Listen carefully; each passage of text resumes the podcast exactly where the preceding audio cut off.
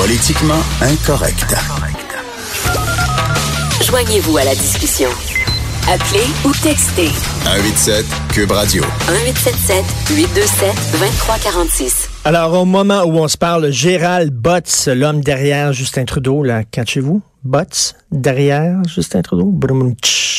Alors, il est en train de livrer son témoignage. Je ne sais pas si ça va fesser, là, comprenez-vous? Botts, tch. OK.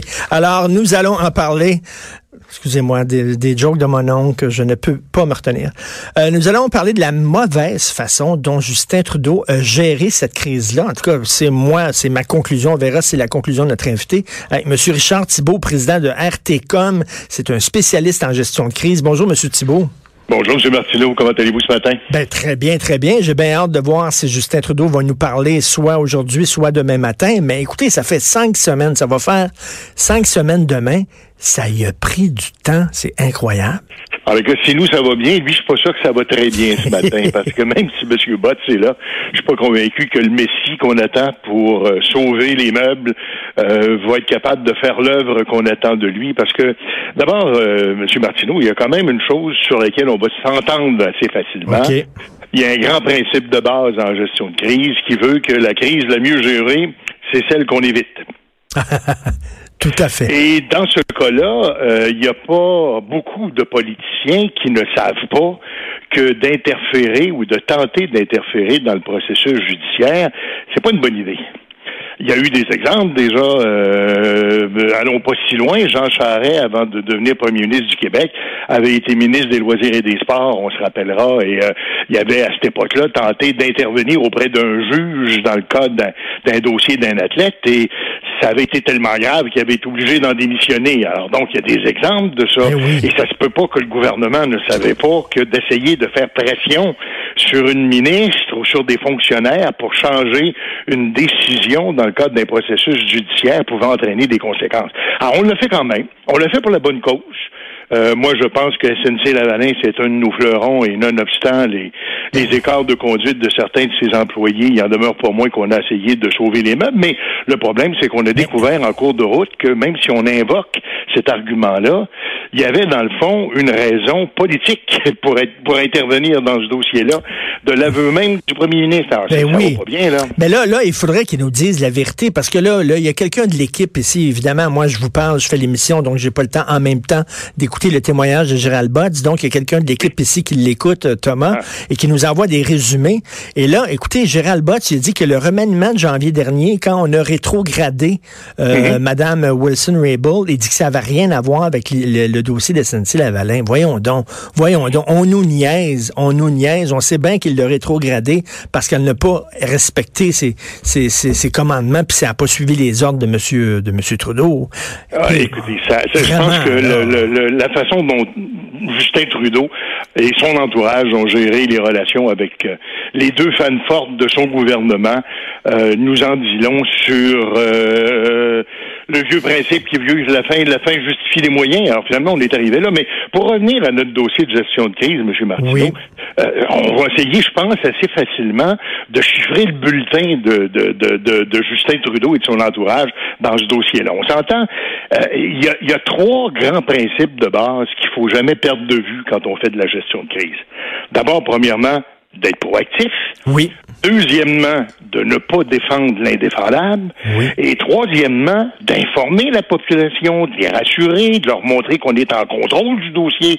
Et je pense que dans ces trois, trois cas-là, on peut pas vraiment donner une note de passage au gouvernement de M. Trudeau. Ben non, absolument pas. Puis là, là, il est dans un catch-22, Justin Trudeau. Vous savez, une situation que quoi que vous faites, vous êtes, euh, vous êtes un peu fourré, comme on dit en bon québécois, parce que il y, y a comme un dialogue de saut entre le Québec et le Canada là-dessus. Euh, les Canadiens disent, hey, il y a eu de l'ingérence, il y a eu de la pression indue. Un premier ministre ne doit pas parler comme ça à sa ministre de la Justice. Nous autres, ils ont dit, oui, mais il l'a fait pour sauver des jobs. Eux autres, ils disent, oui, mais il y a eu de la, pression indue. Nous autres, on dit oui, mais il l'a fait pour sauver des jobs. Les autres, ils disent oui, peut-être, mais il y a eu de la pression indue. Nous autres, on dit oui, mais l'a fait. Fait que là, nous autres, on voit ça d'un point de vue économique. Eux autres voient ça d'un point de vue constitutionnel, politique, légal. Et là, comment Justin Trudeau va pouvoir parler en tentant de rassurer les deux côtés, c'est-à-dire et les Québécois, parce que s'il dit j'ai fait ça pour sauver SNC-Lavalin, le Canada, on va dire on s'en fout de SNC-Lavalin. Vous n'aviez pas d'affaire à faire cette pression-là. Puis tu sais, il pourra pas contenter les deux. C'est intéressant ce que vous dites là, parce que je veux dire, il en demeure pas moins que, puis vous le disiez dans votre introduction, moi je pense qu'à l'heure actuelle, quelles que soient euh, les déclarations de Gerald Butts, quelles que soient même celles de, Justin Trudeau, on parle d'une déclaration solennelle qu'il pourrait faire à la télévision et tout le reste, vous le disiez tantôt dans votre introduction, on est rendu loin là. Ça fait déjà trois semaines que ça macère cette histoire-là, qu'on est dedans, et c'est clair que du côté, ben évidemment, bon, on, on, on se cachera pas qu'il y a quand même des différences entre le Canada français, le Canada anglais, ben le Québec, le reste du Canada et tout le reste. Bon, ça, on va vite s'entendre là-dessus. Effectivement, les principes qu'on défend sont pas toujours sur les mêmes bases, et ça, bon, ben c'est comme ça depuis 1867, puis ça sera encore comme ça dans 100 ans si on est encore là pour en parler. Mais cela dit, il en demeure pas moins qu'au Québec, vous avez raison, on était prêt peut-être à passer l'éponge, sa cote était bonne, mais là, il y a des gens qui commencent à se réveiller, qui commencent à se dire, hey, là, un instant, là, il nous a caché des choses, et ben ça, je pense que pour un politicien, c'est un péché mortel, ça, que d'essayer de passer tout ça en de cacher des choses. Et à toutes les semaines, à tout, pour pas dire à tous les jours, il y a des nouvelles révélations qui nous amènent à penser que ce qu'on nous a raconté, c'était pas tout à fait ça. Mais, mais je trouve qu'il manquait un Richard Thibault à côté de lui. Comment ça se fait? On est en 2019, monsieur. Euh, moi, je suis pas un spécialiste en communication, mais je peux vous dire que je, sais comment ça se passe maintenant. C'est-à-dire, il faut que tu réagisses vite, rapidement. Faut pas que tu niaises, là. Mettons, je sais pas, Perrier, euh, il y a une bouteille avec un petit peu trop de gaz. Ça peut, euh, ça peut rendre les gens malades. Perrier attendra pas. Ils vont attendre une demi-heure. Ils vont tout retirer leur bouteille des rayons. faut que ça se fasse vite. Avec les médias sociaux, maintenant, les gens, ils veulent, ils s'attendent à ce que tu réagisses rapidement. Hey, cinq semaines, puis il avait rien dit. Cinq semaines. Allô, on est, en 2019. C'est beaucoup trop long, Richard. Une chose comme celle-là est vraiment impensable. Surtout aujourd'hui, comme vous le dites à l'ère des médias sociaux, l'information est là. Il y a eu une tralée de journalistes qui l'a sur le dos à toutes les fois où il sort. Je le regardais hier au euh, bulletin de nouvelles euh, euh, sortir de sa voiture, même pas s'arrêter pour répondre aux questions des journalistes. le moment est solennel. Il, est en train de mettre en cause son l'existence de son gouvernement, et, et avouons-le, au Québec, on a beaucoup cru au personnage que s'est forgé Justin Trudeau. Oui. Et là, on est en train de réaliser, puis c'est peut-être ça qui va faire la différence entre le Canada anglais et le Canada français, ou le Québec, si on veut, dans ce dossier-là, c'est que là, là, le maquillage commence à couler. Et on commence à se dire, oups, on s'est forgé un personnage, et là, ben, mais, mais, lui, mais, à la réalité. Mais vous avez raison, mais lui continue à croire à son personnage. Il pensait ah, ben qu'il s'en sortirait avec des beaux sourires, des clins d'œil, avec, euh, puis, euh, ma mère dirait, il se crée. Il se crée. Oui, absolument.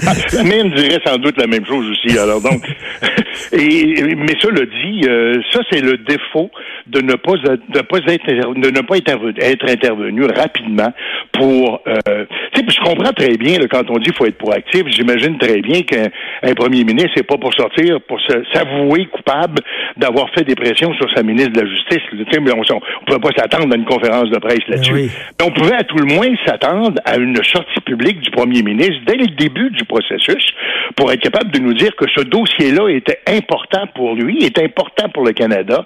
Était, puis là, finalement, ben, je veux dire, qu'on fasse ensuite des tractations de coulisses, qu'on est capable de justifier ensuite. Oui, parce qu'on avait donné un signal du départ. Mais là, c'est pas ça, là. Faut se rappeler qu'est-ce qui s'est passé aussi, là.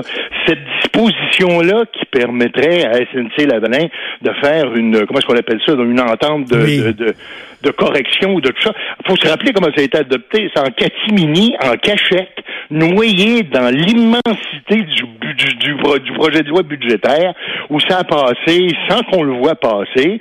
On réalise aujourd'hui que ça a été le fruit peut-être de lobbying de SNC Lavalin auprès du gouvernement fédéral. Alors donc, déjà, ça partait mal. On a fait cacher des choses. Et puis la première journée, le 7 février, quand c'est sorti dans le Globe and Mail, ça va faire euh, un bon bout de temps, le 7 février, quand c'est sorti, Justin Trudeau a dit euh, c'est faux, les allégations du Globe ah Mail sont fausses et jamais, jamais on a essayé de d'effectuer la moindre pression. Ben, on l'a vu après ça avec le témoignage de Mme Wilson-Raybould que c'était faux. Donc, déjà, tu commences en mentant la population et c'est difficile après ça de dire, ben là, il va falloir aujourd'hui dire oui, j'ai menti à l'époque ou que, comment il va s'en sortir, je sais pas. Euh, vous avez, vous avez raison, je veux dire, c'est sûr que ça va demeurer un cas d'espèce, une façon d'agir. En fait, vraiment, on a rassemblé tout ce qu'on pouvait faire pour créer une tempête parfaite. Et en matière de gestion de crise, c'est probablement un exemple de ce qu'il faut pas faire. Euh, on a attendu, on s'est caché, on s'est contredit, on s'est dédit, on a envoyé, puis là, voyez-vous qu'hier, quand on a envoyé le concert du reste du Conseil des ministres pour dire on l'aime notre Justin, il est beau, puis il est fin, ben euh, honnêtement, c'est absolument pas crédible. Les gens sont pas sont pas dupes non plus. On voit bien qu'il se passe de quoi, que c'est un gouvernement qui est en panique. Est-ce que est-ce qu'il va pouvoir, je sais que vous n'avez pas de boule de est-ce que les carottes sont cuites? Je vous demanderais, est-ce qu'il est trop tard? Et peux-tu s'en sortir ou c'est vraiment, il n'y a rien à faire? On ne sait pas, là. Ah, honnêtement, vous avez raison, j'ai pas de boule de cristal. J'aimerais bien en avoir une pour vous donner le score final. Mais honnêtement, euh, pour en avoir géré depuis euh, depuis 30 ans des crises, je peux vous dire qu'un gouvernement qui est aussi mal foutu, là, 15 jours, trois semaines après un événement comme celui-là. Vous savez, je me rappelle d'un vieil adage à l'Assemblée nationale, j'avais entendu un jour un policier dire quand on est plus cru, quand on fait de la politique, on est cuit. On est cuit. c'est très bon, ça. Quand on est plus cru, on est cuit. Voilà. C'était un très bon euh, jeu de mots. Ben, on va se laisser là-dessus. On va voir là, comment ça va sortir, comment Justin Trudeau va essayer de, comment on dit ça, de remettre le, remettre le dentifrice dans le tube. Ouais, ouais, c'est pas évident de remettre le dentifrice dans le tube. Je peux vous dire que, honnêtement, euh, encore une fois, pour en faire depuis longtemps, quand euh, le quand le, vin est versé, faut le boire, disait aussi l'adage. Alors, on va toutes les... tiré, pardon, faut le ah. boire. Alors, il est tiré, je pense. On va toutes les sortir. Après la pluie vient le beau temps. Ah, il n'y a aucun problème. Regardez, on pourrait s'en parler comme ça jusqu'à demain matin, mais chose certaine, on va voir qu'est-ce qui va arriver aujourd'hui avec Gerald Butts.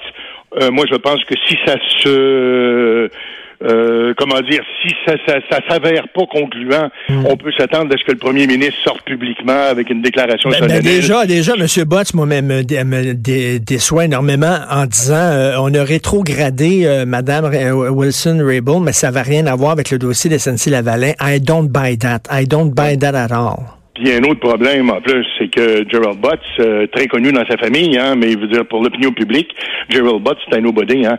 Alors donc c'est clair que entre euh, Madame Raybould qui s'en va faire une déclaration qui semble structurée, organisée, elle savait où elle s'en allait, elle avait des preuves, des dates, des noms. C'est c'était structuré comme témoignage, puis là finalement d'en arriver à un nobody qui va venir essayer de la contredire ben sur la place publique. Je suis pas sûr que finalement c'était une bonne stratégie que d'inviter. Bon, oui, évidemment, on veut entendre tout le monde, puis on a besoin des témoignages de tout le monde, mais c'est certainement pas lui qui sera le sauveur attendu par le gouvernement. En tout cas, on verra. Euh, puis peut-être qu'on aura l'occasion d'en reparler un peu plus tard, mais je pense que cette histoire-là s'arrêtera pas aujourd'hui. Merci beaucoup. C'était très intéressant de vous parler, M. Richard Thibault, président de RTCOM, spécialiste en gestion de crise. Merci. Merci.